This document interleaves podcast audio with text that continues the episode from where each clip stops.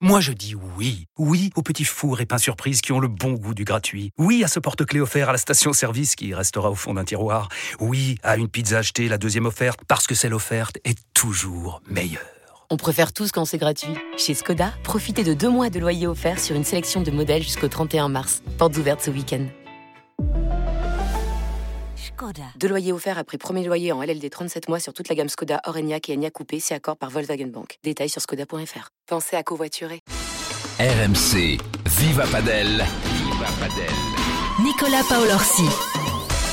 Salut les padelistas, salut les padelistos, Viva Padel, votre podcast 100% padel sur RMC, épisode exceptionnel. Aujourd'hui, vous entendez les, les, bruits de balles derrière nous, très certainement, on est en direct du Human Padel Open à Toulouse, l'étape française du World Padel Tour qui fait, qui fait escale ici à Toulouse. On se régale depuis le début de la semaine. Alors si vous nous écoutez dans quelques jours, on a enregistré cet épisode vendredi, jour de quart de finale. Vous allez voir, ça va être un épisode particulier parce qu'il n'y a pas de conduc. On fait tout au talent. Aujourd'hui, on est en immersion au Petit Palais des Sports de, de Toulouse. Juste derrière nous, il y a plein de champions du sport français qui sont en train de s'affronter et on est bien évidemment avec notre Dream Team Padel et RMC Sport pour euh, cet épisode. Ben Tison, notre numéro 1 français. Comment ça va mon Ben? Bah écoute, en pleine forme dans ce super événement organisé demain de maître par Robin Aziza. Ah, mais il est là. Tu vois, ça c'est Ben Tison, ça. Clac, troisième la épisode. Viva Padel, la passe décisive. Robin Aziza est avec nous, le directeur du tournoi. Et pas que, hein, Robin, sélectionneur de l'équipe de France. Euh, tu t'occupes de joueurs, de joueuses. T'es un peu l'homme à tout faire du padel français avec JT Perrault. Vous êtes les deux, euh, voilà, vous êtes les, les deux gars qui, qui font un petit peu tout. Comment ça va, Robin? Ça va très bien, merci, merci à vous de. Le stress est redescendu. Le stress est toujours un petit peu là jusqu'à dimanche. Il sera là, mais il paraît que c'est le bon stress, donc euh, on s'adapte. Parce qu'on va revenir sur cette édition, bien sûr, cette deuxième édition du Human Padel Open avec une ambiance de fou, un engouement assez terrible. Je peux vous dire que moi, je suis arrivé il y a, il y a deux petites heures. C'est vraiment magnifique ce qui a été fait euh, ici au Palais des Sports André Brouard de, de Toulouse. Dans cet épisode, vous aurez un maximum de champions à notre micro, bien évidemment. Alix Colombon, la numéro 1 française, sera également avec nous. Ben Tison va revenir sur son match parce qu'il a été malheureusement éliminé euh, en 16e de finale. Notre Ben Tison. Et puis la rubrique technique, tactique, parce que si vous écoutez Viva Panel depuis le début, on vous donne toujours des petits tips pour améliorer votre jeu. Aujourd'hui, avec Ben, on va vous parler de, de la grille. Comment aller chercher cette grille, Ben hein? Ouais, exactement. Plutôt bon. en volée de revers d'ailleurs. Voilà. On expliquera pourquoi, mais voilà, je pense que ça va vous intéresser. Parce qu'on a déjà parlé de ton smash à la grille, et là, on va essayer d'aller chercher le, cette petite volée croisée courte qui fait la, qui fait la différence. Euh, je vous oublie pas, bien évidemment, euh, les auditeurs. Si vous avez des petites notes à nous mettre, allez-y, c'est super important pour nous, pour que le podcast soit bien référencé. Euh, on a atteint franchement 5 étoiles depuis quelques épisodes maintenant. On est pas mal, mais on peut encore faire plus en termes de notes. Donc voilà, des petits likes, c'est super important pour Viva Padel. Robin, Ben, est-ce que vous êtes prêts? On est chaud. Allez, est Viva Padel, c'est parti. RMC, le par 3 de Viva Padel. Le Human Padel Open de, Toulouse, Robin, deuxième édition. On le disait, on s'attendait à ce que ce soit un carton après l'année dernière, en tout cas qu'il y ait plus de monde. Et franchement, moi j'ai été surpris. Tu nous disais, on vise les, les 15 000 fans tout au long de la semaine. Bah, c'est quasiment plein, même un vendredi. Sur les matchs de Ben ou d'Alix, on a vu énormément de monde sur les matchs des, meilleurs joueurs et, et, joueuses françaises. C'est un succès pour l'instant. Ouais, le succès populaire euh, de l'année dernière laisse place à un nouveau succès encore plus populaire euh, cette année, effectivement. Je, on, a, on avait euh, objectivement visé les 15 000 places. Je pense qu'on va, qu'on va atteindre ce, ce, record. Donc effectivement, c'est, c'est une réussite totale pour nous, mais c'est surtout une réussite totale pour les joueurs.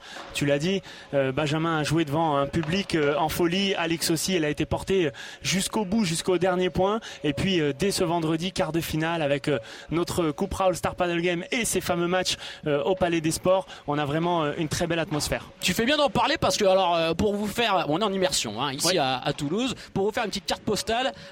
Les amis qui, qui, qui, nous écoutent, il y a plusieurs champions là qui sont sur la piste derrière nous. Il y a Grégory Lambollet, l'ancien joueur du Stade Toulousain. Euh, ben surpris par le niveau d'Eric Abidal. Exactement. Je pensais pas qu'il jouait si bien. Ah, franchement, ça joue bien Eric Abidal, hein, associé à Olivier Dacour. Olivier Dacour, euh, c'est plus un besogneux, mais très très chambreur les ouais, gars. mais Ouais. numéro un, numéro un en, en trash talking. Je Ah pense ouais. qu'il est plus fort à la- au chambrage que sur le terrain. C'est le meilleur. Faut absolument qu'on l'ait là au micro. Olivier Dacour, il va nous, il va nous régaler. Et sur l'autre euh, piste, Jérôme Fernandez, hein, euh, champion olympique, champion du monde, champion d'Europe de, de handball. Franchement, très solide, Jérôme. On savait qu'il qui jouait bien. Toi, t'avais joué contre lui ou avec lui, Ben J'avais joué contre lui. J'étais avec Thierry Meilleur l'année dernière. On est les tenants du titre d'ailleurs. De... Ouais. Bon, c'est un peu remixé cette année, mais j'ai vu aussi des joueurs qui jouent beaucoup mieux que ce que je pensais. Il y a aussi Tony Parker qui est là, Ouais, bon, Tony qui a perdu bien, ses hein. deux matchs pour le coup, mais Ouais, ouais. Oh, à l'arrache, à À l'arrache. Il était ouais, pas loin, il était pas loin de gagner. Ouais, Tony Parker qui est avec toi, Robin, Ouais. euh, organisateur de, de ce tournoi de Toulouse. Rappelle-nous comment ça s'est fait, comment ça s'est construit, pourquoi vous avez eu envie euh, d'organiser une étape du, du World Paddle Tour ici, parce que c'est vrai qu'il y a 2-3 ans ça paraissait un peu fou, et au final bah, on se rend compte que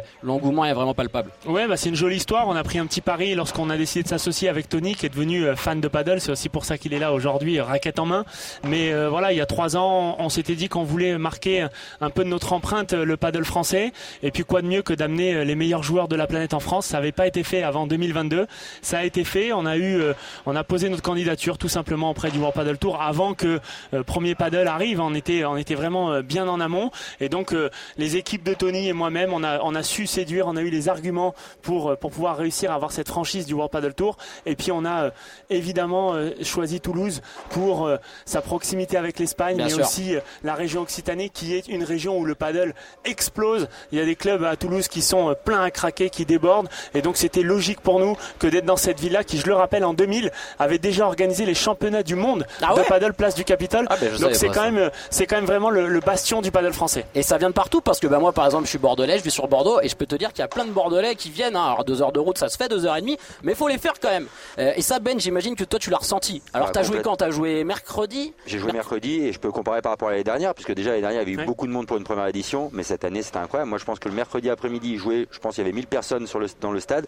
Je pense que c'est inimaginable. Dans les autres tournois du World Padel Tour, le mercredi c'est très dur à remplir parce que les gens travaillent, c'est en semaine. On n'est pas les grands champions euh, comme Galan, Lebron qui font venir Ouais. les foules. Et là vraiment avec Alix, comme tu l'as dit tout à l'heure, on a eu énormément de chance. On a joué dans une ambiance incroyable. Et moi franchement par rapport à l'année dernière où j'étais un peu crispé, j'avais pas réussi à profiter du moment. Ouais, on a senti que tu t'étais régalé. je me suis régalé, j'ai plein de, eu de nombreux messages qui m'ont dit mais t'as eu le sourire, c'était super agréable et c'est vrai que j'ai pris énormément de plaisir et en perdant pour moi avoir le sourire, c'est vraiment un exploit. on peut noter, on peut noter Ah, ça. ouais. 26 ans qui dit j'ai perdu mais j'ai quand même le Ouais. sourire. Moi, tu sais, pas je, tous je les lui jours. envoie jamais de messages après les, les défaites. Vaut mieux pas, vaut mieux Non, pas. Je lui envoie jamais de, défaites, de messages. Euh, bah, défaite 3-6, 6-3, 6-1, 6-2. euh, S'il 6-2 te plaît. contre, pardon, j'ai oublié le dernier. Bah, j'ai coupé la connexion. À un moment, je me suis important. dit que c'était terminé. Euh, contre Belluati et, et Ravi, euh, Ravi Léal. Euh, bah, Donne-nous ton ressenti, Ben, sur cette euh, wildcard que tu as eu, qui t'a été accordée par Robin. Tu joues avec Victor Ménard, on le rappelle. Euh, vous n'êtes pas loin. On a l'impression que vous n'êtes pas loin. En tout cas, vous faites un premier set et demi vraiment très très solide. Et derrière, ça s'effrite un petit peu. Bon, écoute, pas loin, c'est sûr, parce qu'on gagne un 7 déjà, donc prendre un 7 à ces équipes-là, c'est jamais un hasard. Euh, ces équipes-là, elles donnent pas un 7, autant tu peux faire un 6-3, 6-4 et avoir l'impression de pas être loin, mais quand tu gagnes un 7 et qu'au deuxième, tu es un peu au, contact jusqu'à 2-2, 3-3, c'est que t'es pas loin. Après, il y a aussi un écart, c'est que quand ils ont dû serrer le jeu, et je pense surtout s'adapter tactiquement à ce qu'on proposait, c'est là où on a été un peu plus en difficulté. Cette année, moi, tout le monde le sait, je joue un peu moins le World Padel Tour. Du coup, peut-être que j'ai aussi, euh, comme l'a dit Robin, on a parlé un peu après le match, c'était fait un peu de surprise. Ouais. Peut-être, euh, voilà aussi, j'ai un jeu atypique. Je pense que pendant un set et demi, on a vraiment produit un paddle vraiment exceptionnel. D'ailleurs, l'entraîneur adverse me l'a dit. Je pense qu'à un moment donné, ils ont réussi à trouver des clés tactiques, avec des lobes parallèles notamment, et euh, un jeu un peu plus ralenti, qui ont un peu gêné notamment mon partenaire, pour le coup, Mm. même si c'est facile de remettre euh, tout sur son Ah, mais partenaire. Victor, mais- c'est plus un frappeur qui aime jouer dans des conditions rapides. Exactement, les conditions sont vraiment excellentes, pas trop rapides, c'est super pour le public, je pense, c'est Ouais. le paddle idéal pour moi parce qu'il y a quand même des grosses matchs, mais ça sort pas trop, c'est pas que des smash badaboom et, et entre guillemets on s'embête un peu. Là c'est vraiment un bel équilibre et je me suis senti très très bien. Je pense que ça faisait longtemps que j'avais pas joué à ce niveau. Tout le monde sait que je reviens de 5 semaines et demie de blessure. Je pensais pas pour être à ce niveau-là, pour être tout à fait honnête. J'ai pris, comme je l'ai déjà dit, beaucoup de plaisir et j'ai senti qu'on était vraiment pas loin et que ça donne envie de, Bah de rejouer ouais. ce genre de joueurs. C'est clair. Tu peux nous rappeler le classement de Belluati et de Raviléal contre Ouais, ils vous doivent avez être perdu euh, 35 et 40 Ouais, c'est le tour, ça. je pense. Et surtout, ils sont en quart de finale tout à l'heure contre Ouais. Stupadineno. La marge va être haute, mais ils sont là, ils ont gagné leur match d'après. Euh, voilà, c'est des vrais Non, bons joueurs. On, on pourrait rajouter peut-être effectivement ces 5 semaines d'absence. Est-ce sûr. qu'elles coûtent pas quelque chose au moment d'un milieu de deuxième set un petit peu plus dur Est-ce que s'ils avaient réussi à mettre le petit coup de cravache supplémentaire, on n'aurait pas fait Je dis on hein, parce que j'étais avec Ben Bah derrière lui sûr. à fond dans les tribunes. Est-ce qu'il aurait pas fait un petit peu mieux? Un petit manque de constance peut-être qui à ce niveau-là, bah, malgré tout, euh, ça paye, c'est payé cash malheureusement. Romain, comment t'as vécu en tant que directeur de tournoi bah, l'absence de l'absence de de LeBron, euh, l'absence des, des gros aussi qui sont pas là? Et J'imagine que quand on voit un peu tout ça, on se dit mince, je travaille sur cette édition depuis un an, un an et demi. euh, euh, alors qu'il y a une rivalité de dingue entre la paire Galan Lebron, Coelho Tapia depuis le début de saison. Et là, tu te dis, mince, je peux pas avoir ça à Toulouse. Comment t'as vécu ça? Bah, je l'ai mal vécu, mais en même temps, Lebron, je mets un petit bémol. Je savais qu'il allait pas venir. Ouais. Euh, Lebron, il est blessé depuis quelques mois maintenant. Je savais que c'était à minima 2-3 mois d'absence, donc j'avais vraiment euh, coché la croix sur le nom de Lebron, ce qui a été évidemment un peu un peu dur, et c'était même en, en direct lorsque lorsque Tapia a décidé de se reposer, parce que clairement c'est ça la, Bah oui. la réalité. Euh, il gagne son match 6-2 6-2 à Marbella en 55 minutes, et il annonce devant tout le monde qu'il va se reposer. Donc effectivement, ça a été un coup dur. Maintenant, on a un tableau euh, magnifique, on a des affiches exceptionnelles, on a Stupa et Dinono qui vont jouer, on a Galan qui est là évidemment. Là, il y a On un gros match Momo, actuellement entre Galan Sens et, Voilà. et, et Ruistello. Hein, ça voilà, joue fort, hein. Et Momo Gonzalez et Sagno hier qui ont fait un match exceptionnel. On devrait avoir une finale, sauf si je me trompe Ben, mais avec Paquito et Chingoto, Ouais. on sait que Paquito fait lever les foules, donc on devrait l'avoir. Et puis après, on aura le choix entre Stupa Dineno et Sagno Momo Gonzalez. Donc quoi qu'il arrive, l'affiche dimanche sera magnifique. Complètement. Et en plus, dans ces conditions, Momo et Sagno sont très durs à jouer. Stupa et Dineno aussi. Justement, moi j'aurais adoré pouvoir voir Galan Coelho Bah oui. contre Stupadino dans ces conditions parce que vraiment, on voit Dineno qui se régale depuis le début. Moi j'ai eu la chance de voir ses matchs et il est impressionnant. Je, je le connais déjà, mais en- encore chaque jour que je vois, il progresse, j'ai l'impression. Mais quand tu dis Galan Coelho, tu penses vraiment qu'ils auraient pu s'associer? Ah non, pardon, je me suis trompé. Ah. Non, alors- par contre, Galan Coelho, j'ai entendu des choses quand il y a eu des questions posées s'ils pouvaient s'associer. Bah oui, c'est pour ça, parce qu'ils que je pourraient te- pas jouer ensemble, mais il y a deux ans, ils ont fait un match exceptionnel au championnat du monde à Doha contre une paire qui venait de battre Galan Lebron à Mm. l'époque juste avant. Et juste, les gens retiennent que l'année dernière, à Dubaï, ils ont perdu contre Stupadineno, mais dans des conditions ultra lentes, où ont notamment perdu également cette année Coelho Tapia contre Stupadineno dans ces mêmes conditions à Dubaï. Donc ça serait une très bonne paire. Mais Ouais. non, je pense pas qu'ils s'associeront parce que pour moi, il y a trop de rivalité. De c'est ça, parce que pour les auditeurs qui, qui nous rejoignent un petit peu, euh, bon, Lebron, partenaire euh, d'Ale Galan, s'est s'est blessé, du coup Tapia s'est mis en retrait. C'est l'énorme rivalité du début de saison. Euh, si jamais les, les deux paires sont à 100%, en tout cas, franchement, elles sont, elles sont au-dessus, Robin. Et moi, je me suis tout de suite dit, mais pour, est-ce qu'ils peuvent s'associer Non, Parce mais- que au classement, pour prendre des points et pour garder des points, ils peuvent le faire, mais la rivalité, elle est trop grande. On y a tous pensé. Ouais. Est-ce qu'on y a tous rêvé Peut-être aussi certains l'ont rêvé. là, moi, je- Mais- non, moi, je pense pas. Moi, mais- moi, bah d'abord, je pense que cette rivalité, elle est bénéfique pour le paddle. Ça, c'est ça, c'est évident. Ensuite, si Tapia avait dit pendant six mois, je vais pas être là, peut-être qu'il y aurait eu une question. Mm. Vraiment, puisque Lebron pas là pendant trois mois, Tapia pas là pendant un long moment, peut-être qu'on aurait pu imaginer cette association. Mais là, vous l'avez dit, cette rivalité, elle porte le paddle. Ils sont euh, super bons les quatre. On a Tapia, euh, Coelho qui, qui amène quelque chose encore de, de nouveau, ce sourire, cette fraîcheur, euh, cette jeunesse euh, magnifique. Et puis on attend le, le comeback de Lebron oui. et de Lebron et, et Galan. Et, et je pense que dès qu'ils vont être en forme les quatre, on a hâte en tous les cas de les voir à 100%. Sachant que Lebron, Galan, le seul tournoi où ils sont revenus après Ouais. avoir loupé trois tournois, ils ont perdu 7-6 Ouais. C'est dans, un match, dans un match exceptionnel. Hein, les- Donc ça les- promet. les- Franchement, moi, c'est le plus beau match de paddle que j'ai jamais mais, vu, euh, perso. Mais tu, tu en vois peut-être des, smash de- des matchs de paddle depuis deux ans. Moi, j'en Bah vois oui. depuis dix ans et d'autres encore bien avant. Beaucoup de Et la spécialistes même chose. ont dit que c'était sans doute le plus beau match de l'histoire du paddle. Mais moi j'ai vu, j'ai vu naître une rivalité vraiment dans, le, dans les yeux des quatre joueurs qui, qui étaient en train de profiter de ce moment-là. Même LeBron a été très bon partenaire avec Galan ce jour-là parce que je pense qu'ils profitaient les quatre en disant on marque l'histoire parce que c'est un match de malade mental. On Mais ce qui est bien à. Toulouse, pour le coup, euh, là dans cette édition, c'est qu'on a l'impression que c'est ouvert. Euh, c'est super ouvert, le niveau est, est somme toute homogène. Là tout à l'heure avec Ben, on était en train de regarder le match entre entre Ale- Alex Ruiz, euh, Juan Telio face à face à Ale Galan et John Sanz. Ça se tenait, c'est beau comme tu dis Ben. je Et pense que Ruiz ont gagné pour les 6-4 et que Ouais. c'est presque un petit hold-up parce que Galan et John ont eu plus d'occasions. ça joue bien Mais hein, John Ale a un peu Galan avec craqué. John Sanz, ouais. Ça joue bien. On sent par contre qu'il y a une vraie différence de niveau entre Ale Ouais. Galan et John Sand. C'est que du coup c'est dur à gérer, mais Galan est incroyablement super comme coéquipier Ouais, avec très positif, très toute la durée du match, même si on le sent parfois un peu frustré. Ouais. Il le montre pas à son partenaire Ouais, il le prend et par il le fait bien. Bon, ils sont très copains aussi dans Oui. la vie, donc euh, bon, c'est ils savent tous, ils savent tous les deux hein, que c'est un, vraiment un, un temps euh, euh, limité Ouais. pour cette paire. Et Galan joue vraiment très bien le, le jeu. Un petit prono pour la finale là les gars? Moi j'annonce victoire de Stupa Dineno euh, en Mais finale. face à qui? Face à Chingoto Paquito. ouais. Ouais. Ouais, La demi c'est Stupa Dineno face à Sanyo Momo. C'est peut-être ce match-là qui va être le plus dur parce qu'ils ont perdu la dernière fois Ouais. d'ailleurs au dernier tournoi. Mm. Mais moi je vois Stupa Dineno gagner. Parce que euh, ouais ouais ouais ouais. ouais, Et ouais. je suis pas un pronostiqueur à la JT Pérou qui se trompe tous les jours. Ah, t'es meilleur, t'es meilleur.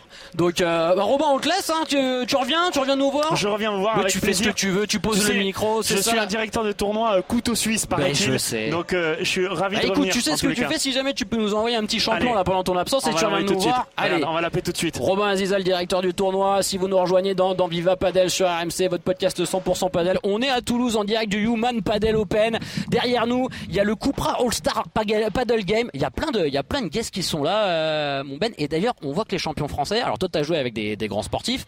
On sent que, bah, il y en a qui sont à la retraite, quasiment tous. Euh, Tony Parker, Jérôme Fernandez. euh, Valentin Porte qui est en train de jouer. Qui est pas à la retraite. Ouais, c'est vrai. Valentin Porte n'est pas à la retraite. Alors Valentin Porte, très très bon joueur de paddle en Ah ouais, plus. il, joue- il a, il a gagné un P500. Je crois qu'il est sorti des poules d'un P1000 la dernière fois. Ouais. C'est un vrai joueur. Je crois que c'est une vraie passion pour lui. Euh, bon, qui est toujours voilà, joueur de hand à Montpellier, qui est vraiment très fort, mais qui, je sais qu'il aime chaque jour un peu plus le paddle. Ah, on a un champion qui arrive à notre micro, Grégory Lambolet. Euh, bon, on va pas lui dire qu'il joue mal, euh, Ben. L'ancien deuxième ligne du un peu, stade il est un peu trop costaud pour qu'on lui Ouais, dise il est un peu trop costaud. C'est pas un profil à la Chingoto, euh, Greg Lambolet. Non, Co- c'est plutôt Tello. Comment ça va, Greg? Ça va, super, on s'éclate. C'est un plaisir de t'accueillir dans Viva Padel sur, euh, sur RMC. Euh, bon, bah, parle-nous un peu de cette passion pour, euh, pour ce sport. Il y a plein d'anciens champions là qui, qui, qui se regroupent, ça fait plaisir et vous êtes tous des amoureux de padel, c'est dingue. Ouais, c'est clair. Bah, pendant que je jouais ma carrière au Stade Toulousain, on, on a un club de paddle qui est collé au rugby, au stade de rugby, et c'est vrai que de temps en temps, entre deux entraînements, on arrivait à faire deux trois parties. Et là, depuis que j'ai arrêté, bah, maintenant, j'y suis euh, très souvent, deux trois fois par semaine. Et euh, voilà, c'est vrai que quand on touche à ce sport, euh, c'est euh, addictif, quoi. On, on peut pas, on peut pas ouais. s'arrêter.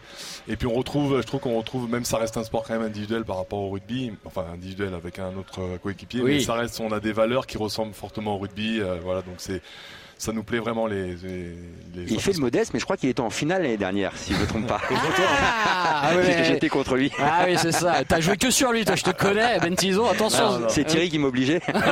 Ah ouais, parce que Thierry Meyer, s'il nous écoute, c'est un fou, un fou de gagne.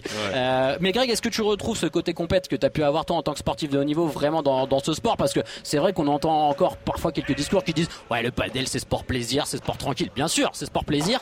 Mais si vous, toutes les grandes stars, les anciens champions, vous y mettez, c'est que j'imagine que vous retrouvez un truc au niveau de la compète Ouais. qu'il n'y a pas ailleurs. C'est ça exactement et euh, là on l'a vu là contre notre match euh, Eric Abidal et, et Olivier Dacour où euh, on menait 4-1 et ils sont rentrés dans notre tête en commençant à nous pas parler sur le terrain. Ah, il parle beaucoup, Olivier Dacour. Parler pendant, parler pendant le point, je me suis dit c'est pas possible, ils sont revenus à 5-4 que pour eux et, euh, je me suis dit le match il va nous passer. C'est terrible ce sport, c'est terrible Ah ouais. mentalement, c'est terrible. C'est le sport collectif, tu peux te reposer sur euh, tes partenaires quand tu as un coup de moins bien. Ça arrive en match au rugby, au foot, euh, tu, tu peux euh, tu peux gérer ces temps faibles, mais au, au paddle ça peut être euh, terrible si tu as deux trois jeux et le match il est terminé quoi. Mais t'en parlais Ben, et on en parle souvent dans Viva Padel, cet aspect mental super important, vous avez tous des prépas mentaux, vous faites tous de la visualisation, après ça c'est vraiment un élément clé. Hein, Moi, je dis tout le temps que c'est le sport collectif le plus individuel. C'est-à-dire que vraiment, tu es tout seul de ton côté avec quelqu'un. Mais c'est super dur de mélanger ça. Comme il dit, euh, Greg, c'est que tu peux avoir plein de mecs qui te parlent, qui le public, t'as tout. Et t'es dans une petite cage et tout va très vite, un peu comme au golf. Tout peut changer, tu vois, au Mm. moindre moment. Tu perds le fil. Et alors que tu mènes 5-0, 5-1. Enfin, tout peut changer à n'importe quel moment. Et tu parlais de John Sens tout à l'heure. Euh, John Sens, euh, bah, j'imagine que lui mentalement ça va être super dur. Il joue avec Ale Galan. Il sait qu'il est un peu en dessous. J'ai lu des interviews où il dit bah je sais qu'il faut que je me mette au niveau en fait pour euh, faire en sorte que les mecs jouent un peu moins sur moi parce que je suis clairement le maillon faible. Mentalement ça doit être super dur. Ça doit être très très dur. J'aimerais pas être à sa place, même si c'est génial de jouer avec Ale Galan. Mentalement, ça doit être très dur. Après, on voit qu'il voilà, il est solide hein, parce qu'il tient. Il a fait aussi une demi-finale avec Coquigneto, donc c'est un bon joueur. Mais malgré tout, alors que un très bon joueur, ça reste très dur de jouer avec. Ouais, mais tactiquement, j'imagine que bah il y a un impact psychologique qui se crée et les adversaires ils le savent. Est-ce qu'il y a aussi un peu de chambrage, un peu de je vais pas dire de mais comme au, comme au rugby où il y, a une, il y a une domination physique et avant le match il y a quelque chose qui se passe dans les couloirs est-ce qu'au padel tu commences à retrouver ça euh, Non, rien à voir avec le rugby, je pense. oui j'imagine mais, Mais ça reste très gentillé. Pour l'instant, sur le terrain, il peut y avoir deux, trois petites phrases euh, un peu envoyées, mais c'est plus tactiquement après que ça va jouer qu'au niveau du chambrage et de, de l'intox. Greg c'est qui tes, tes joueurs préférés là un peu là quand tu regardes le circuit? Tu regardes Euh, déjà les, les matchs du World Paddle Tour Ah euh, oui, sur oui, le- tard, tard sur Canal, euh, oui, oui, ça, ça m'arrive très régulièrement. ouais, je, je suis, ouais, ouais, bah, j'aime beaucoup Stupa, j'aime beaucoup Quello, euh, voilà. Après, euh, tous ceux qu'on connaît, quoi. Mais Mm. euh, c'est vrai que c'est tellement. C'est un sport euh, magnifique, quoi. T'as des points extraordinaires où, euh, où tu te dis c'est pas possible euh, d'aller aussi loin dans la performance. Et je pense que ça va pas s'arrêter. C'est un sport, euh, ben, bon, surtout en France, hein, qui, qui, est, qui est en train d'exploser. Je sais qu'en Espagne, en Argentine, ça, ça fait Ben des oui. années. Mais je pense que tu vas avoir des pépites qui vont arriver, qui vont vraiment se mettre au paddle dès le plus jeune âge. Et c'est ce qui va être très, euh, très bénéfique pour ce sport, notamment en France, t'en es où dans le tournoi là des, des stars? Vous en êtes où? Euh, Pour l'instant, on est invaincu. Oh, c'est énorme. Il nous reste. On est avec les vainqueurs du tournoi peut-être euh, Ben Là, il n'y a pas Ben Tison là, pour- là, cette année, donc c'est bon. Et euh, dernier petit mot, Greg. Demain, finale du top 14. Eh ouais, ça c'est. Stade Toulousain La Rochelle. Bon, on est obligé de te demander quand même. Hein. Avant de passer le micro à Jérôme Fernandez. Stade Toulousain. Ouais, moi, forcément, j'ai fait euh, 18 ans, c'est c'est mon club, le Stade Toulousain, donc 18 ans, et forcément, ça va être un match énorme avec une intensité monstrueuse les 20-30 premières minutes. Et après, tu as tellement de joueurs d'exception, de qualité, tu as les meilleurs joueurs français, Bah voire oui. internationaux. Donc, euh, franchement, c'est très très dur de donner un favori. Même si, bien sûr, on veut tous que le Stade Toulousain, euh, enfin, en tout cas à Toulouse, que le Stade Toulousain remporte ce match. Mais euh, après, ça serait beau aussi pour le Stade Rochelet un, un doublé. Mais bon, voilà, ils ont déjà eu un titre cette année, donc qu'ils en laissent un peu à, à nous cette année. Quoi. Ça serait Merci beaucoup Greg d'être venu dans Viva Padel et on plaisir. espère que tu vas aller au bout hein, Eh et ben, que tu vas battre Jérôme Fernandez en finale. Bon, on va voir Jérôme où, où t'en Ouais. es mais ah, ah, j'ai l'impression que ça s'est mal passé pour Jérôme Fernandez. Salut Greg. Salut, bye. Chaque année, on dit que Jérôme joue bien, mais il est jamais en finale. Je comprends pas. Ah ouais mais Ah non, pas cette année. changement de micro, coaching, on- c'est comme ça dans Viva Padel. On accueille Jérôme Fernandez, euh, champion olympique de handball, champion du monde, champion d'Europe et maintenant joueur de padel, joueur de gauche. Monstrueux Jérôme. Comment ça va? Euh, Ouais, monstrueux, je sais pas. Ah si, attends. gros match, très Ah, gros, Franchement, très euh, ouais. Ben, un joli bras, euh, une, une vibora soyeuse, je trouve Ben. Non T'es fort, ouais. Moi, je trouve qu'il tape surtout très bien plutôt que la Vibora. Il a un gros bras. Mais non, mais en tout cas, euh, bel esprit, il joue bien. Et non, c'est un très bon joueur. Et franchement, il y en a beaucoup d'anciens sportifs qui se mettent au paddle et qui jouent vraiment bien. Ouais. Et Jérôme, justement, parle-nous un petit peu. Bah, même question que, que Greg. Toi, tu t'es rapidement mis au padel. Après, t'as as dû jouer d'ailleurs quand, quand t'étais au Barça en Espagne. dû- Malheureusement, non. Ah bon, tu jouais pas au padel à ce moment-là? Non, j'ai vu euh, effectivement le- l'explosion du padel en Espagne euh, au début des années 2000, Ouais. euh, avec la construction de- d'énormément de, terrains, surtout dans les, les clubs privés de Barcelone. Et euh, je m'étais dit, je vais essayer. Et finalement, j'y suis jamais allé. J'ai d'anciens coéquipiers qui ont pris leur retraite et qui s'y sont mis. Puis je m'étais dit, bon, je verrai quand, euh, quand je serai à la fin de ma carrière, etc. Ouais. Parce que quand tu joues dans un gros club et que tu joues tous les trois jours, c'est pas évident. Physiquement, ça peut être éprouvant, hein, bien sûr. voilà, hein. Au bout d'un moment, euh, tu passes plus ton temps à récupérer qu'à aller t'amuser. Mais euh, voilà, et puis du coup, euh, je m'étais dit que je m'y mettrais euh, sur la fin de carrière. Euh, J'ai eu l'occasion de, de croiser des gens qui, qui sont dans le padel euh, autour d'Aix-en-Provence, là, où- là où j'ai coaché euh, après, après avoir joué. Et du coup, je m'y suis mis il y a trois ans euh, de manière assez intense. Tu joues combien de fois par semaine là maintenant? En moyenne, je suis à 3-4 parties. Ah oui, Là, cette semaine, j'ai joué euh, lundi, mardi, mercredi, jeudi. Et- Mais tu prépares ton aujourd'hui. tournoi. Quand un joueur dit ça. 3-4 fois, c'est que c'est 4-5 Ouais, fois. je sais. Ouais. Moi, je dis deux fois parce que la troisième, je dis jamais à ma femme. Elle le sait pas trop. Elle croit que je travaille, mais euh, bon. T'as raison, bête, c'est ça. Mais donc, t'es devenu vraiment un amoureux de ce jeu, ouais, de ce Ouais, sport. ouais, très, euh, très passionné. Euh, c'est vrai que je, je suis énormément les, les tournois euh, à la télé quand euh, ça passe, et sinon je regarde les, les rediffs. Mais euh, ouais, c'est, enfin, c'est tellement extraordinaire euh, de voir ce qu'ils sont capables de faire. Euh, j'ai eu la chance de, jouer contre Benjamin euh, la première édition euh, du tournoi des célébrités l'année dernière. Et, c'est, magnifique, quoi. Franchement, pour moi, c'est extraterrestre, quoi. Et, alors c'est vrai que nous, on, commence à, bien taper la balle, à, comprendre tactiquement ce qu'il faut faire. Mais ils ont, ils ont un toucher, une main, et tout, tout est parfait dans, ce qu'ils font pratiquement. Et ça se joue à des, des petits détails, ça se joue au mental. Et, enfin, moi, je, je sais que voilà, dernièrement, j'ai vu la finale à Vigo entre Ouais. Tapia Cuello et Galan Lebron. Quand tu vois ça à la télé, tu te dis, bon, pff, arrête, arrête ce sport. Ouais. Et puis quand tu les vois en vrai, tu t'arrêtes définitivement Oui, parce que oui, ça va 100 fois plus vite. Incroyable. Et tu te dis non mais c'est c'est c'est assez fou. Euh, Est-ce que du coup, Jérôme, toi qui regardes pas mal de matchs, euh, qu'est-ce que tu penses là de l'édition actuelle? Est-ce que tu vois un favori, une paire qui se dégage? On était en train de parler justement de la probable finale. En tout cas, c'est ce que Oui. nous disaient Robin et, euh, et Ben entre. Paquito, Chingoto et Stupadineno. Euh, toi aussi, tu t'attends à une finale de ce type-là? Oui, après, attention à, à Galan euh, Sands. Je sais Ouais. pas si. Ils avaient perdu le premier 6-4. Voilà, Après, je sais pas où ils en est. Mais euh, voilà, c'est c'est une paire, euh, certes, qui est peu expérimentée ensemble, mais il y a de la qualité. euh, après, euh, oui, c'est sûr que les, les deux paires que tu as citées avant euh, sont, sont favorites, mais on ne sait jamais. Euh, 6-5 sur- pour Galan au second set. Ah ouais. Et voilà, mais c'est ça, Via Padel, on est en live. Alors si vous nous écoutez, le tournoi il sera peut-être terminé, mais au moins on est vraiment en immersion. Donc, euh, donc ça Du, c'est. du coup, je pensais que tu me demandais un favori pour notre tournoi. Ah parce mais que- tu peux demander. Alors moi je veux, je veux un favori pour le contrat All Star Game euh, Padel Game. Écoute, euh, la, la paire euh, Sinama Pongol Pires. euh, C'est pas mal. Robert Pires, hein. ouais, Ah, il prend des cours en Espagne et tout, Ouais. il triche. Ah ouais. Au début je pensais que c'était pas académique Robert Pires, mais c'est très très solide. Voilà, et puis, puis bien sûr euh, Greg avec, euh, avec Domi qui, euh, Ouais. qui domine leur poule. Donc euh, ça, ça va faire une belle finale quoi qu'il arrive. Tu joues pas mal avec des sportifs, euh, Jérôme, avec des anciens champions, ouais. Vous vous Ouais. retrouvez beaucoup pour faire euh, pour faire des padels. Alors moi, je sais qu'handballeur euh, tiré au Ouais. meilleur aussi est dingue Ouais. de est dingue de padel. Il y en a plusieurs. Et d'ailleurs, les handballeurs sont pas mal Ben hein, euh, quand Bah, ils débutent le padel. Ouais, complètement. Il y a Valentin aussi qui joue Ouais. très bien. Donc Jérôme. Ah, Rémi Desbonnets qui est en équipe de France. qui Ils ont gagné un P500, je crois, la dernière fois, Valentin Ouais. et Rémi.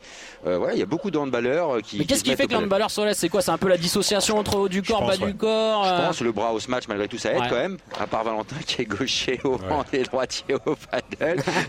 Sinon tout le monde un peu se sert de ça. Mais non non, je pense que voilà le- les deux sports vont bien ensemble. Comme tu disais, la dissociation du haut du corps, du bas du corps, le coup d'œil malgré Oui. tout et la vitesse de bras. Bah moi, j'embrasse Benoît Perabou avec qui je joue beaucoup Ouais, euh, j'ai à joué Bordeaux. contre lui pas mal de fois. Ouais, je l'embrasse. Je joue beaucoup avec Moi Benoît aussi, Perabou. J'ai fait un 250 catastrophique à ses côtés il y a, il y a trois semaines. Mais euh, Jérôme, merci en tout cas. Plaisir, merci beaucoup. Bah, on te souhaite bon courage pour le tournoi. Du coup, ça va jouer quoi la troisième place? Euh, Tu vas sortir de la poule ou pas? Je sais pas. que- alors je sais non, pas non, quel il y est a le que format. la- Il y a que la finale demain. Et alors demain, moi je dois partir à Paris. Je commente euh, les demi-finales de Ligue des Champions de handball. Bien sûr. Donc de toute façon, je pouvais pas jouer la finale demain. Donc l'année dernière, j'ai laissé Benj- Benjamin gagner. Non, c'est Il y a vrai, toujours une belle excuse. Et, euh, et non, non, Flo, Flo et Robert ont gagné euh, à la régulière. Et, mais de toute façon, je n'aurais pas pu jouer demain. Donc euh, pas de regret. Parce que c'est un des événements du, du week-end. On parlait de la finale de top 14 tout à l'heure, mais le PSG Hand peut aller chercher une, une finale de, de Ligue des Champions. Et Jérôme, tu, tu commandes tout ça pour, euh, pour nos confrères de, de Eurosport. Tout Donc fait. on te retrouve ce week-end. Exactement. Bon tournoi et puis régale-toi ce soir. Régale-toi. Merci d'être passé en tout cas dans Viva Padel. C'est super sympa. Jérôme beaucoup. Fernandez, champion olympique de handball. Je vais même pas dire tous ces titres parce que sinon euh, ça, va, tête. ça va nous faire Ouais. l'heure dans le podcast. C'est assez incroyable. Bon Ben, on va quand même revenir un petit peu sur ce qui s'est euh, ce qui s'est passé ces, ces dernières semaines avec notamment cette nouvelle victoire de Coelho Tapia euh, 6-2 6-2 à, à Marbella. Euh, bon bah ça confirme leur, leur domination, ça confirme euh, leur supériorité. Euh, ils sont au-dessus tout simplement. On n'arrête pas de le dire, mais c'est important quand même de voir qu'ils faiblissent pas. Alors là Non. Tapia s'est mis un peu en retrait, mais ils faiblissent pas. Non, mais tous les tournois qu'ils jouent, parce qu'ils en ont loupé un au Apple Tour, et à part une défaite en finale du premier paddle, ils gagnent tout. Et c'est complètement incroyable. On n'avait pas vu ça depuis à l'époque. Bella, Juan Martin Diaz, mais on Ouais. parlait d'un moment où le paddle n'était pas aussi fort, il n'y avait pas une homogénéité comme ça. Là, gagner 7 tournois sur 7 dans ces conditions, avec tant de bons joueurs, on parle de Stupadineno, on parle de Gala, c'est incroyable. Et pour moi, on n'a jamais vu ça. Et moi, ce qui m'impressionne jour après jour, c'est le sourire qu'ils ont à jouer ensemble et les émotions qu'ils ont quand ils gagnent.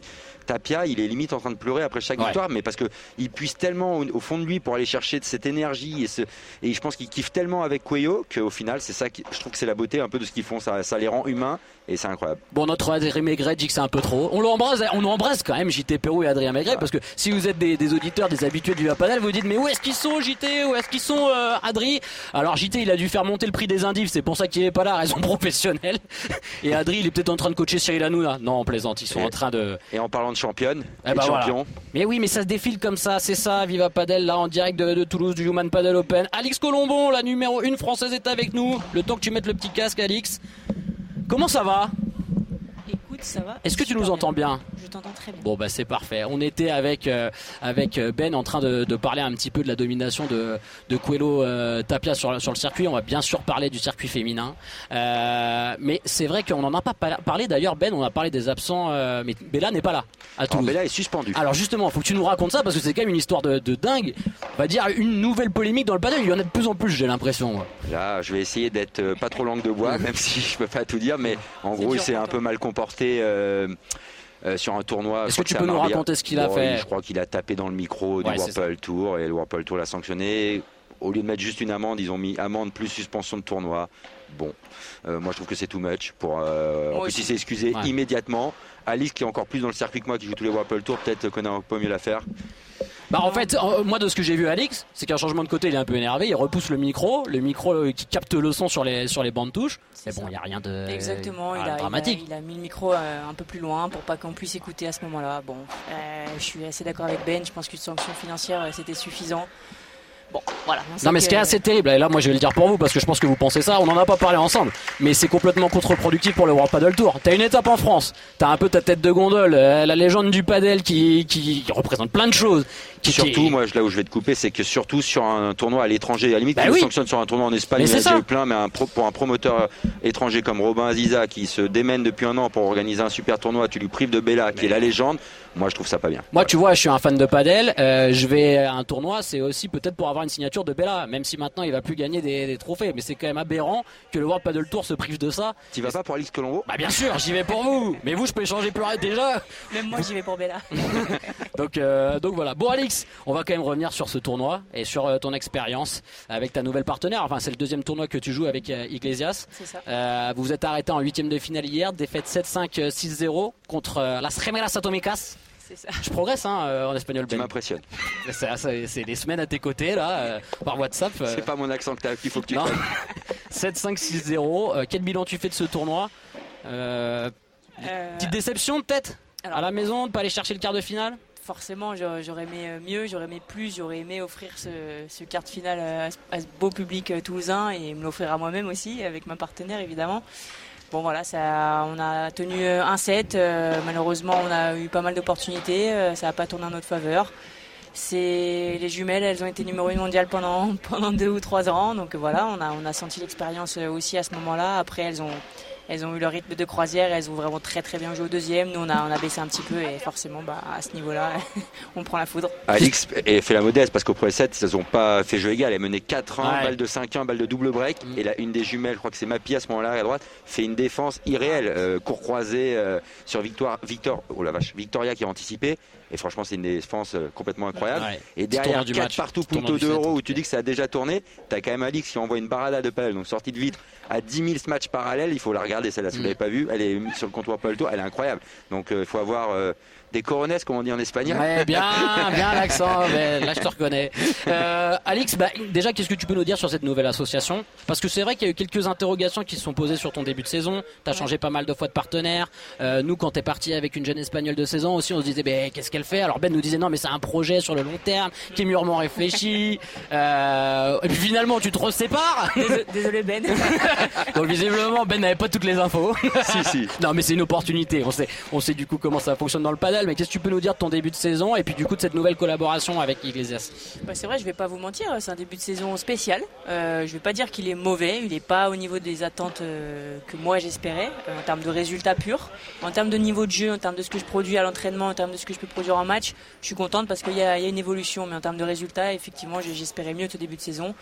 J'ai déjà changé deux fois de partenaire. Moi, je suis toujours resté deux ans avec mes partenaires, donc c'est vrai Bah que oui. dans ce sens-là, c'est c'est très spécial pour moi. Voilà, on sait que le padel, on contrôle pas toujours tout. Euh, voilà, ma première partenaire, euh, je vais pas donner les détails, mais ça se passait euh, pas. Niveau relationnel, c'était pas top. Niveau relationnel, c'était pas top. On va pas, on va pas rentrer dans les détails, mais voilà. Donc, je pense que j'avais besoin aussi de d'autres choses à ce moment-là parce que je pense que c'est important aussi pour moi d'être euh, d'être heureux sur le terrain et là je je l'étais pas clairement. Et la petite jeune, bah, c'est vrai que c'était un projet à long terme. vraiment, j'y croyais. D'ailleurs, elle est en train de très bien jouer en ce moment. Je pense que ça la libère aussi de de pas jouer avec moi parce que je pense qu'elle avait ce, ce poids-là de se dire. Ah, faut que je sois, faut que je sois à l'auteur, jouer avec Alix et tout. Faut que je fasse des points, voilà, faut qu'on gagne des points. matchs. Et je pense, pense qu'elle avait cette petite pression-là que qu'elle a eu du mal à gérer en tout cas les, les premiers tournois qu'on a qu'on a joué ensemble.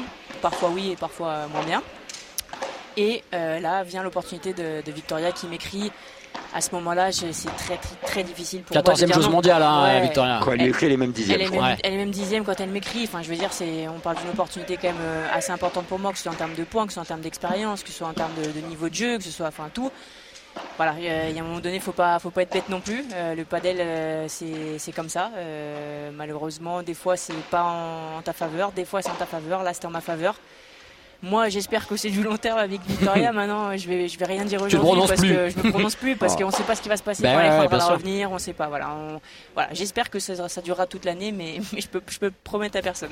pour moi, pour bien connaître Ali quand même maintenant, ça fait un moment qu'on est en Espagne.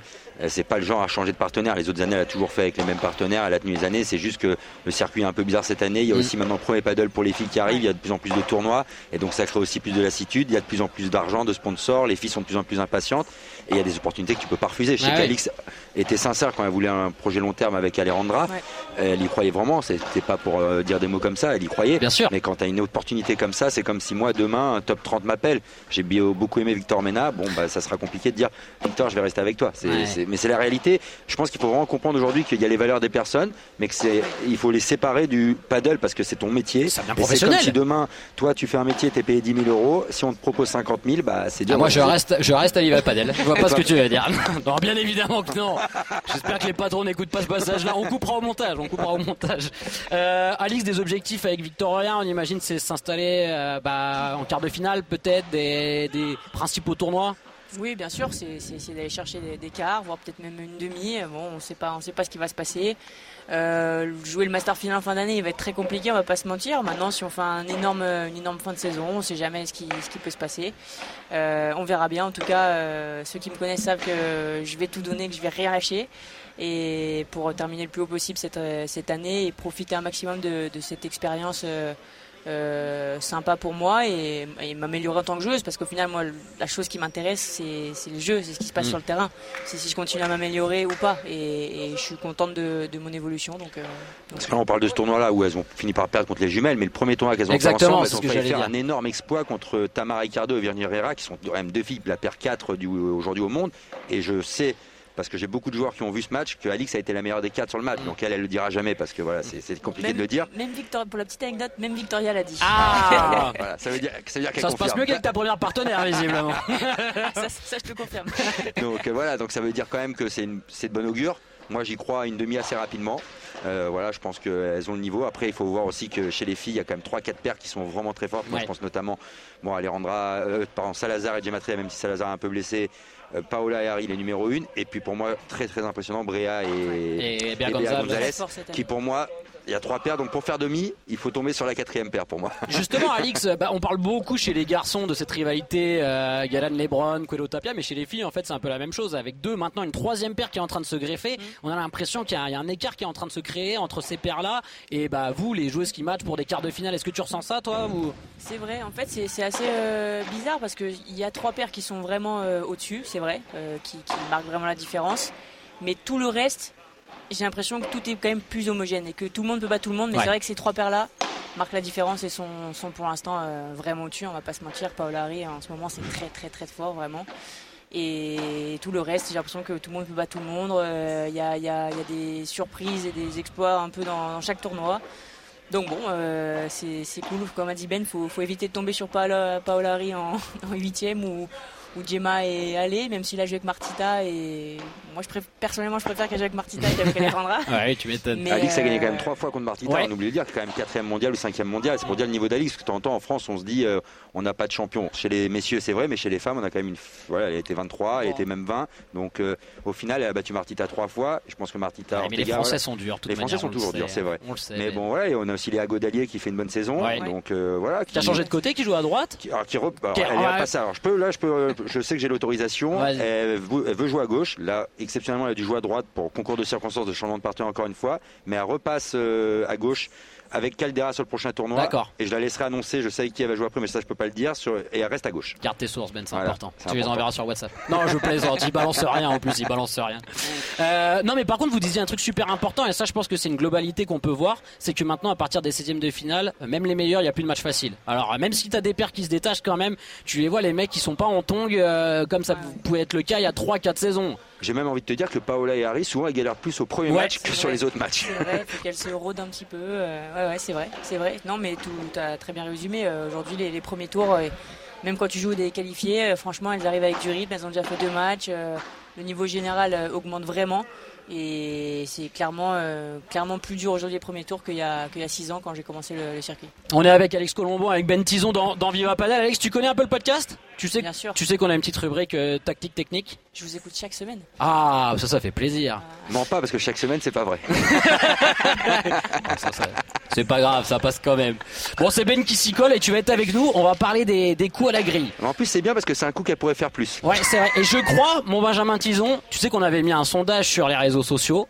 Euh, ah tiens, il y a Olivier Dacour qui arrive, qui est juste euh, Alors, derrière je, Benjamin je Tison. tiens à dire qu'Olivier Dacour, c'est quand même le plus gros chambreur Alors, de tous les joueurs qui sont ici. Attends, ce je lui qu'on va faire- coup le micro? Ce qu'on va faire, laisse-lui le micro deux minutes. On va, on va parler un peu à Olivier Dacour. Ben Tison, c'est voilà, c'est Viva Padel. On est en immersion, Human Padel Open à Toulouse. Olivier, et puis en plus, je sens que t'as perdu, Olivier. Je sens que c'est dur. Tiens, mets le micro un peu devant la bouche. Là, c'est l'autre. Voilà. Est-ce que tu nous entends Il y a deux micros Non, t'en as qu'un. voilà, voilà, là t'as le micro. Olivier Dacour, bah bien sûr, ancien international français euh, de foot. euh, T'as joué dans les plus grands clubs européens, Olivier. Passionné par le padel. On m'a dit plus gros trash talker là du plateau euh, sur ce sur ce Cupra All Star Padel Game. Pas du tout. Pas du tout, j'ai plus de force. J'ai plus de force, j'ai plus d'énergie. Qu'est-ce qui s'est passé? Euh, Donne-nous tes résultats quand même. J'ai gagné le premier, c'était très important parce que c'était l'organisateur Tony Parker. J'avais un défi, c'était de le battre, je l'ai battu, donc euh, pour moi mon, mon tournoi était terminé. Après j'ai laissé les copains. C'était ça, c'est ce que j'avais dit à la présentation, que j'avais déjà eu sa tête et euh, j'ai repris son scalp. Tu joues avec Eric Abidal? Eric, ouais. Ça joue bien, hein Eric, il joue très bien, mais il joue à gauche. Normalement, il doit finir et c'est un défenseur. Ah, il trash talk même son partenaire, c'est terrible. Tu vois, c'est là, on disait, on parlait tout à l'heure de l'aspect mental du padel, très important. Olivier, tu le ressens toi aussi en tant, en tant- en tant qu'ancien sportif pro? Ah, c'est sûr, mais, mais déjà, le, le tennis, déjà, on le, on le voit souvent euh, lors des matchs. Ça peut basculer sur. euh, parfois, on voit des, des balles de match, deux, trois balles de match, et, euh, et le mental, c'est tout. hein. On peut avoir du talent si on n'a pas la tête. On peut pas faire de, de grandes carrières, mais dans tous les sports. T'es devenu un amoureux de ce sport, tu joues beaucoup? Euh, J'essaie de jouer parce que c'est ludique, parce qu'on peut, on peut prendre du plaisir, même si on joue avec euh, des mecs qui sont beaucoup plus forts, ou même moins forts. On prend du plaisir Ouais. et c'est un, un vrai moment de partage. Par exemple, Ben, euh, il a eu très chaud euh, l'année dernière contre moi. Ça ne rappelle pas. Il nous en a parlé. Tu, Non, non, réécouteras le podcast, que- il nous en a parlé. Ce que je veux dire, c'est que mais c'est plaisant. On peut jouer, euh, même, même quand on voit les femmes jouer et tout, quand on voit Alix qui joue, euh, bah, on se dit qu'on est très très très très loin de. bah, le, le haut niveau, c'est autre chose. C'est pour ça que euh, moi je conseille à tous les gens qui débutent le padel même d'aller voir des tournois, même des P1000, des P500 à côté de chez eux, vraiment pour te rendre compte un petit peu de la vitesse de jeu, de toute la science tactique qu'il y a, parce que c'est vrai que tu démarres le padel, tu as envie de mettre des sacs, tu te dis que tu Mais vas non, faire des points gagnants, ça. et c'est pas ça. Et tu t'en rends compte vraiment quand tu vois les autres jouer. Ouais, et quand on voit le, le niveau, quand on voit le, le niveau des, de nos joueurs français, bah, qui sont de grande qualité, bah, quand on voit les Argentins, Ouais. on se dit que putain, on est encore loin, mais, mais en clair. même temps, le paddle est arrivé en France il y a, il y a très, peu de très peu de temps. On voit qu'il y a, il y a un vrai engouement et, euh, et grâce à ces, euh, à Ben, Alix, grâce à eux, justement, ils font en sorte que le, le paddle euh, commence à. On commence à trouver des paddles partout en France et ça c'est bien. On te retrouve l'année prochaine, tu vas revenir. Euh, ouais, mais avec euh, à peu près 15 kilos de moins. Parce que là, euh, c'était un gros sac là. Je... Oh là là.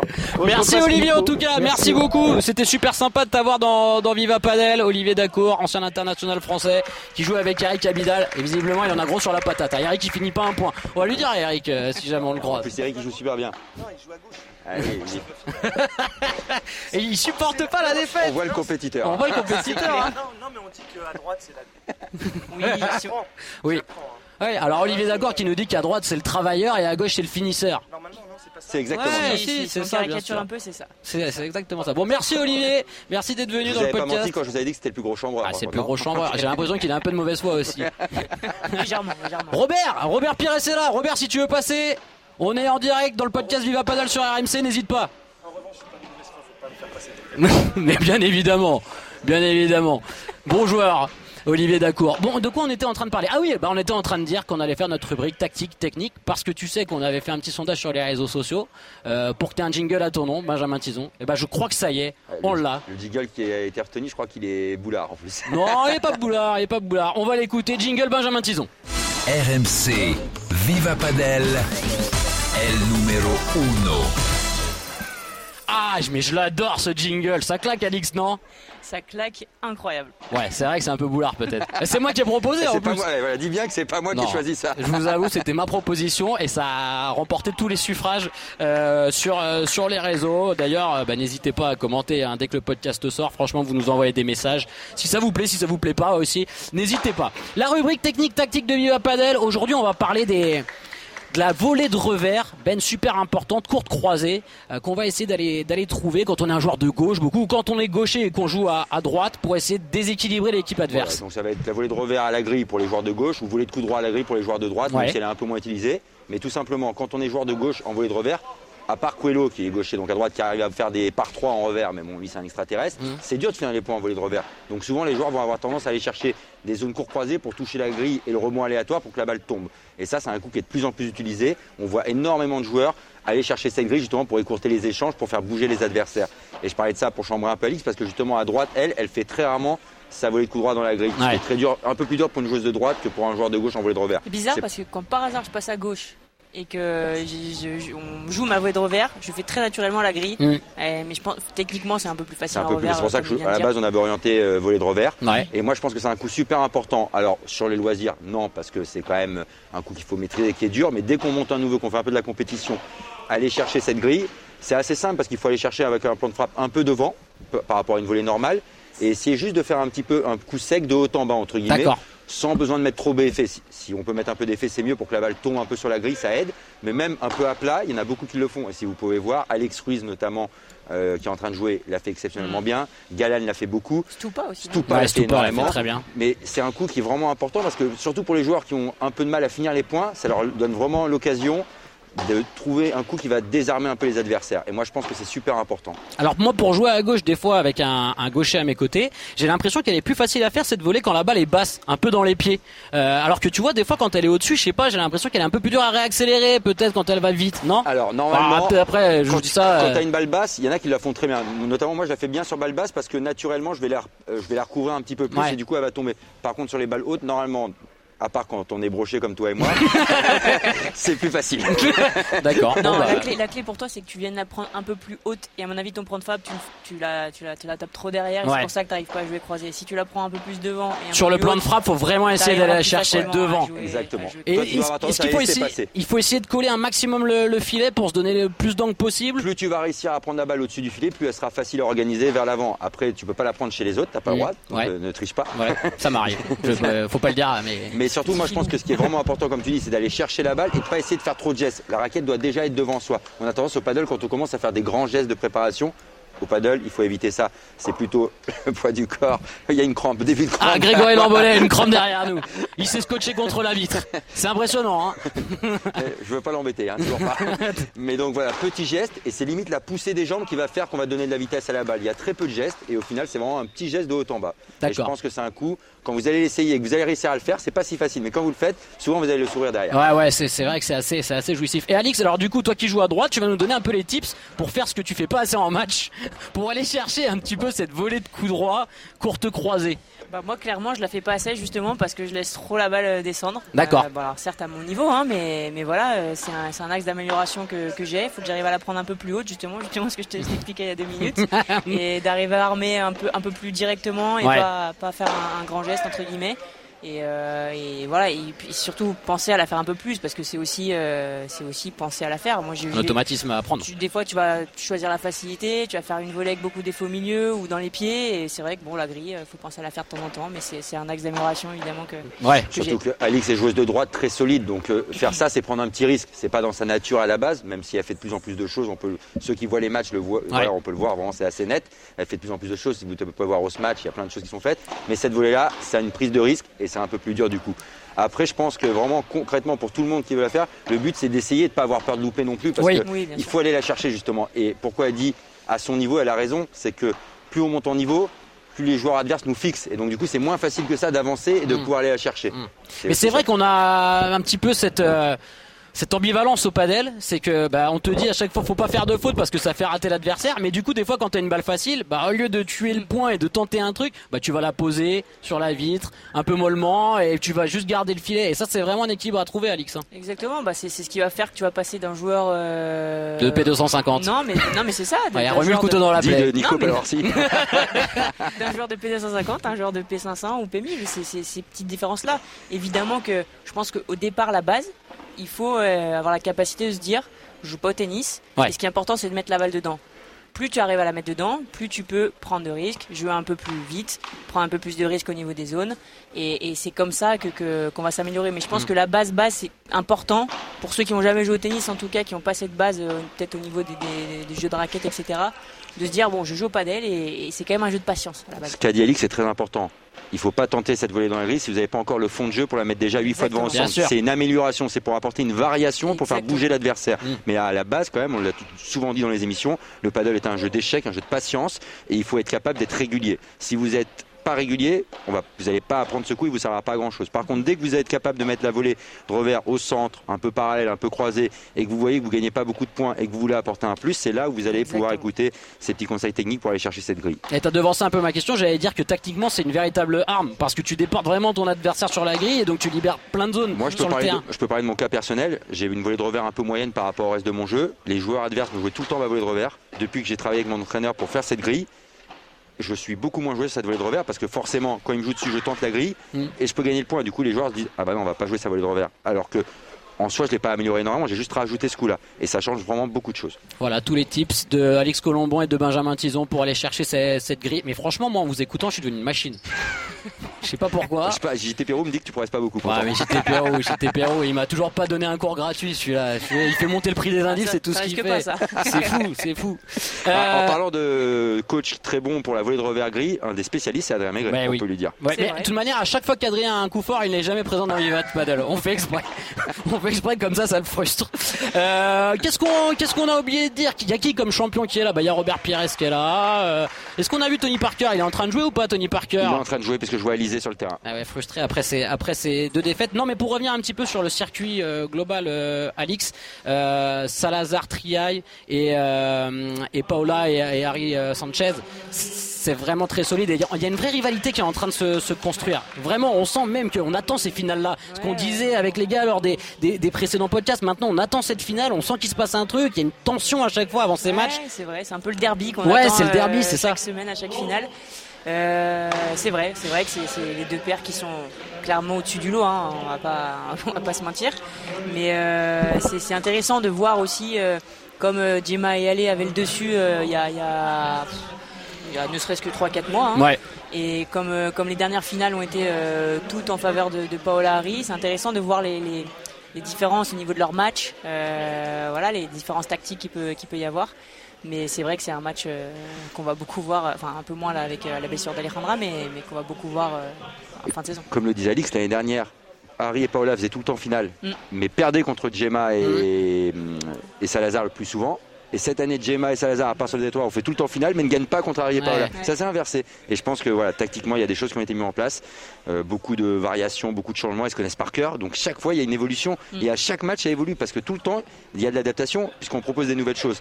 Donc c'est ça qui est la beauté de ce sport maintenant, qu'en plus filmé, il y a beaucoup plus de tours qu'avant. Les coachs regardent les matchs, peux vous le dire, tout le temps et travaillent à chaque fois d'une semaine sur l'autre pour, apporter des améliorations. Et c'est très fort ce que font Paola et Harry de continuer à gagner malgré ce que proposent Alejandra et, et Gemma. Et en plus, maintenant, on en a parlé tout à l'heure, il y a Brea et Béa qui arrivent et que du coup, ça crée une troisième équipe et encore un peu de plus de suspense. Ouais. Et moi, j'aime bien ça. Je trouve que ça devient de plus en plus Ouais. séduisant le paddle féminin à regarder sur ces finales-là. C'est, c'est quand même incroyable. Moi, je m'y intéresse un peu plus depuis que voilà, Alix, elle est souvent en quart quand même malgré tout. Elle a déjà fait 7 ou 8 quarts. Et bon, c'est beau parce qu'au final, tout le monde progresse. Je trouve que le niveau, on l'a dit, il y a 2-3 équipes au-dessus, mais l'homogénéité du Ouais, féminin est en train de vraiment progresser. Et moi, j'annonce que d'ici 2-3 ans, ça sera encore plus fort. Chez les mecs, ça a déjà évolué depuis 5-6 ans. Chez les femmes, La j'annonce que progression d'ici va être encore plus 2-3 rapide. ans, le tableau final, ça sera très très compliqué de gagner un match pour tout le monde. La suite de ta saison, Alix, euh, bah du coup vous allez faire participer à une étape du World Paddle Tour, pas de Jeux européens. Ça a été un choix, j'imagine, compliqué à, à faire ça? Très honnêtement, je, je- je suis dégoûté. Ouais. Ouais, C'est pas suis- vraiment un choix parce qu'elle a un contrat à Ouais. Warped. Ah, du coup, contractuellement, Ouais. vous étiez obligé d'y aller. Il n'y a pas eu de négociation pour essayer de vous libérer. Ça n'a Bah, pas été c'est jouable. ça, moi, si j'y vais pas euh, pour ces raisons-là, euh, potentiellement, je peux prendre une amende. euh, et voilà. euh, bon, après, il y a des fédérations, par exemple, fédération italienne, portugaise, qui ont obligé leurs joueurs à, à jouer quand même les Jeux européens. Bon, moi, la Fédé française, j'ai eu la chance qui, qui m'ait pas mis dans, dans cette, cette situation-là. Euh, mais c'est vrai que ce qui, ce qui est terrible, c'est que, c'est que la même semaine, on est, on va pas le tour et, et les Jeux européens. Enfin, c'est ça qui, qui, qui, qui me rend folle. Euh, En termes d'orgas, c'est de l'amateurisme. C'est incroyable, quoi. On marche encore un peu sur la tête, on voit que c'est un sport nouveau pour l'instant, c'est que ça devrait pas arriver cette situation. Alix elle est triste comme tout alors qu'elle fait son travail et qu'elle pourrait faire les... normalement tu devrais faire et le Master Padel Tour et pouvoir faire les JO européens. Ah oui. C'est un scandale, il faut le dire. Moi voilà, je veux pas peur de le dire, c'est c'est n'importe quoi. C'est parce qu'il y a une guerre des circuits. Mais alors ça- justement, j'allais te poser la question Ben parce que Alex, je pense qu'elle peut pas trop répondre, mais toi qui t'es dissocié du World Paddle Tour, c'est plus facile pour toi. Euh, on sent contractuellement, voilà, c'est encore une des preuves qui fait que les joueurs et les joueuses se sont détachés du, du World Paddle Tour. Cette empreinte un peu qu'ils peuvent avoir sur ta carrière. On sait aussi que voilà, Pro Paddle est très bien engagé dans les négociations. Euh, voilà, on sait que c'est presque fait. On peut pas le dire que c'est officiel, mais c'est presque, c'est tout comme. Et en plus, au-delà de la- l'amende qu'elle aurait pu prendre, c'est aussi qu'un Master Padel Tour chez les femmes, c'est le circuit qui compte aujourd'hui, c'est quand même le World Padel Mm. Tour. Tu- si tu loupes un des cinq Masters de l'année, tu peux pas être au Master final, qui est l'objectif d'Alix. Donc c'est impossible, c'est de se tirer une balle dans le pied. Mais ce qui est terrible, c'est une fille qui, comme Alix, qui est heureuse quand elle porte le maillot bleu, c'est une fierté, elle le dit dans toutes ses interviews. On l'empêche de faire un de ces événements. Et là, c'est de la politique, et c'est jamais bon la politique dans le sport, je le dis tout le temps, c'est nul. donc, euh, donc voilà. Et encore une fois, c'est totalement contre-productif pour le sport parce que euh, oui, ok, t'as les 20 meilleurs espagnols parce qu'ils peuvent pas tous être euh, sur les Jeux européens, mais quand t'as une bonne joueuse française, un bon joueur français, un bon joueur portugais, euh, priver le padel de ça, d'une exposition de dingue aux Jeux européens, c'est quand même assez aberrant. Si tu veux que le padel soit euh, un sport olympique, je suis pas sûr que l'intérêt premier du World Padel Tour là actuellement, ce soit euh, le développement de leur sport. Non, je pense Hein pas. Je sais pas à quel point. Non, mais ils sont plus dans l'optique de développer leur circuit, Oui, leur bon, marque, je crois que là, dans développer le sport. Ils sont dans l'optique de finir l'année aussi bien qu'ils le peuvent. Je pense Ouais. que c'est surtout ça leur objectif. Après voilà, écoute, aux Jeux Olympiques Européens, les Espagnols du coup n'envoient pas les meilleures équipes, mais on aura quand même chez les filles des filles 30-35 mondiales, donc ça reste quand même un très bon niveau. Chez les mecs 60-70, ah, c'est-à-dire un peu mon niveau, donc ça reste correct, mais il y a tous les Portugais, tous les Suédois. Je crois qu'il y a que Araujo qui est portugaise, qui est obligée par cette fédération aller, qui n'ira pas quand même. Donc là, ça Elle a entre en guerre avec la fédération. Elle a décidé de, de- de- de prendre une amende par sa fédération. Mm. pour le coup. Et les amendes sont corsées, j'imagine. Enfin, euh, j'imagine que c'est quelque chose que. Je, je, je suis pas au courant des, des prix, mais je pense que Ouais, en termes qu'elle est de- importante. On peut féliciter la Fédération française de tennis pour le coup Oui. qui a laissé le choix aux joueuses de voilà, respecter ou pas le contrat Europel Tour, mais qui a laissé le choix parce que tout le monde ne l'a pas fait. Il faut noter, on- je pense qu'on voilà, on dit quand il y a des choses pas bien de faites, il faut dire aussi quand il y a des Oui. choses bien. Euh, voilà, je sais que c'est un crève-cœur pour Alex de pas y aller. Moi, je suis super heureux d'y aller. Bah oui, justement, j'allais te euh, demander. Alors, euh, c'est quoi un peu la suite là? Vous partez quand, Ben, on avec Adrien? lundi matin à Barcelone. D'accord. Voilà, moi de Barcelone, pardon. Ouais. On va à Cracovie. Ouais. Voilà. On vient d'avoir un mail en même temps que je fais l'émission pour un peu les détails, les matchs et tout, donc je peux pas vous le dire tout de Ah suite, mais ça va être très. Ah, c'est terrible. Ça va être bientôt. De la rétention d'infos. On va arrêter de le payer, moi je vous le dis. va- On, va jouer, on joue les premiers tours mercredi, ça on sait, et on sait que c'est un tableau individuel. C'est-à-dire que moi je suis avec Adrien Maigret, Ouais. Thomas Legge est avec Jérémy Scatena, chacun d'une partie de tableau, on peut jouer qu'en finale. D'accord, oui, c'est-à-dire que tu peux pas avoir un affrontement Non. euh, 100% français en quart, oui. Non, c'est impossible. Ce qui est, Y ce a qui est pas de plutôt, poule, y a rien. ce qui est plutôt logique. Du coup, vous allez vous entraîner avec Adrien, vraiment sur place, vous allez essayer Sur place, de taper ouais. un peu. Bon, lundi, mardi, on a deux jours prévus. Il y a Pablo qui vient avec nous, le sélectionneur, et Robin chez les filles. Euh, voilà, donc euh, ça va être super. C'est la première fois qu'on est aux Jeux Olympiques Européens. C'est un peu pour expliquer aux gens l'antichambre des vrais JO. Ça veut dire Mm. que pour aller aux JO, il faut un peu passer par cet événement-là. Donc c'est bon signe pour le paddle. Moi, je le vivrai sûrement pas. Alix, peut-être que oui. Non mais c'est vrai qu'on en parlait beaucoup. Le paddle en 2042, c'est une vraie possibilité. Arnaud tu passes- 42? Ouais, je pense. Non, attends, 2042, 2000 euh, quoi 32 32. Ouais, je suis allé loin. 42 Parce que là, là-dessus. j'avais aucune chance là pour le coup. Ouais, je suis allé loin. Ouais. Voilà, jeune, mais pas 2042, euh, tu feras encore des podcasts peut-être Ben. Ça, c'est sûr. feras encore des podcasts. Non, mais c'est c'est une vraie possibilité. Et tu le disais, c'est super important de renvoyer une belle image pour le CIO et même de montrer que le, le padel plaît au grand public euh, en Pologne parce que ça va être vraiment important dans la suite des, des négociations pour faire rentrer de, de nouveaux sports euh, Pour la, petite, le- pour la petite anecdote, pourquoi c'est pas en 2024-2028 C'est parce qu'il n'y avait pas assez de pays qui jouaient. Il faut un nombre Oui. limité de Ouais. pays et je crois que ça y est, c'est atteint. Donc il n'y a plus cette, il y a plus cette contrainte-là. Il y aura d'autres contraintes. Il y a, voilà, il y a aussi de la politique là-dedans, a- il y a malheureusement. beaucoup de politique Beaucoup de là-dedans. Il y a politique. aussi le fait qu'il y a beaucoup de sports de raquettes déjà. Ouais.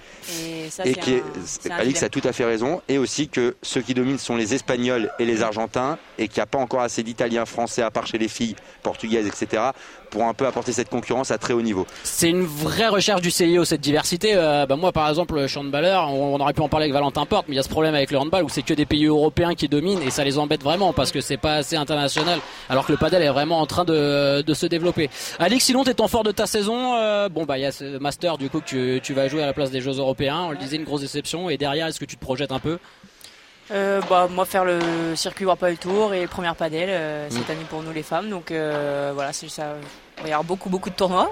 Elle y pense Mais- pas encore, mais elle va jouer à Roland Garros. Moi, j'ai eu la chance oui, de vais à. Roland Garros en, en septembre, la semaine du 4 septembre. J'ai vraiment, vraiment hâte. Euh, je pense que ça va être exceptionnel. En plus, c'est c'est des dates quand même un peu mieux que, que l'année dernière où c'était en plein mois de juillet, août Ben, Juillet. Si je me trompe, juillet.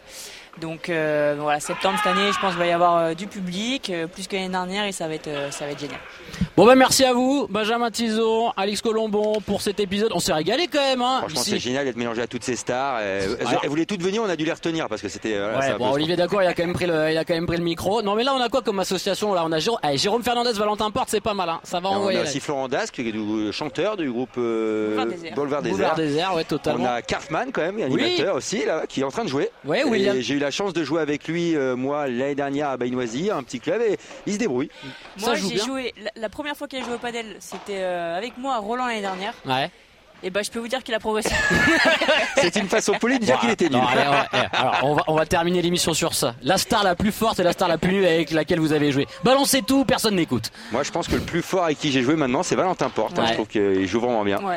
Et la plus nulle avec qui j'ai joué, c'est dur ça. hein. je, je crois qu'il va m'en- peut-être m'en vouloir un peu, mais je crois que Cartman, c'est- le plus mauvais avec qui j'ai joué. Mais il a pas le droit d'écouter cet extrait, faut pas qu'il écoute. On lui enverra pas le lien, t'inquiète. Alix, vas-y, faut que tu te mouilles. Euh, non, moi je suis assez d'accord sur euh, Valentin. Après, c'est vrai que j'ai pas non plus joué avec euh, toutes les personnalités qui sont là, mais euh, Valentin joue très bien.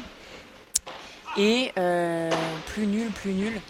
Euh, Elle, est en train, elle est en regarder. train de regarder tout le monde, elle regarde même le public, Casimir. Qui sait que je pourrais sortir? Non, alors, je sais qu'il il- il- il n'est pas là, mais j'ai j'ai cru entendre l'année dernière que Amir, Ouais. Quand il avait joué à Roland, que c'était Le pas chanteur. foufou. C'était pas foufou. Eh, T'as vu, elle a pris quelqu'un qui est pas là pour Ouais, avoir de problème. elle est T'as vu comment elle est C'est de la pas- politique. Elle est déjà forte. Elle est déjà forte. Première émission, elle est forte. T'as vu, c'est incroyable. On va la recontacter. hein, ça. bon, en tout cas, merci beaucoup. Viva Padel, c'est terminé. On était en direct du Human Padel Open. Merci à Robin, Aziza et à toutes les équipes euh, qui ont pu organiser cette étape du, du World Padel Tour. Allez liker bien évidemment l'épisode, hein, vous le partagez, c'est super important pour nous. Des petites notations. Vous faites vos commentaires à Benjamin Tison. Est-ce qu'il est bon? Est-ce que vous le trouvez moyen, mauvais? Il, écoute tout, Benjamin Tison. Euh, pareil pour, euh, pour Alix et puis surtout vous restez connectés on remercie nos partenaires Ed et Moon Safari qui nous permettent de, faire ce, podcast c'est le podcast 100% paddle de, de RMC vive le paddle bye bye RMC, Viva Padel.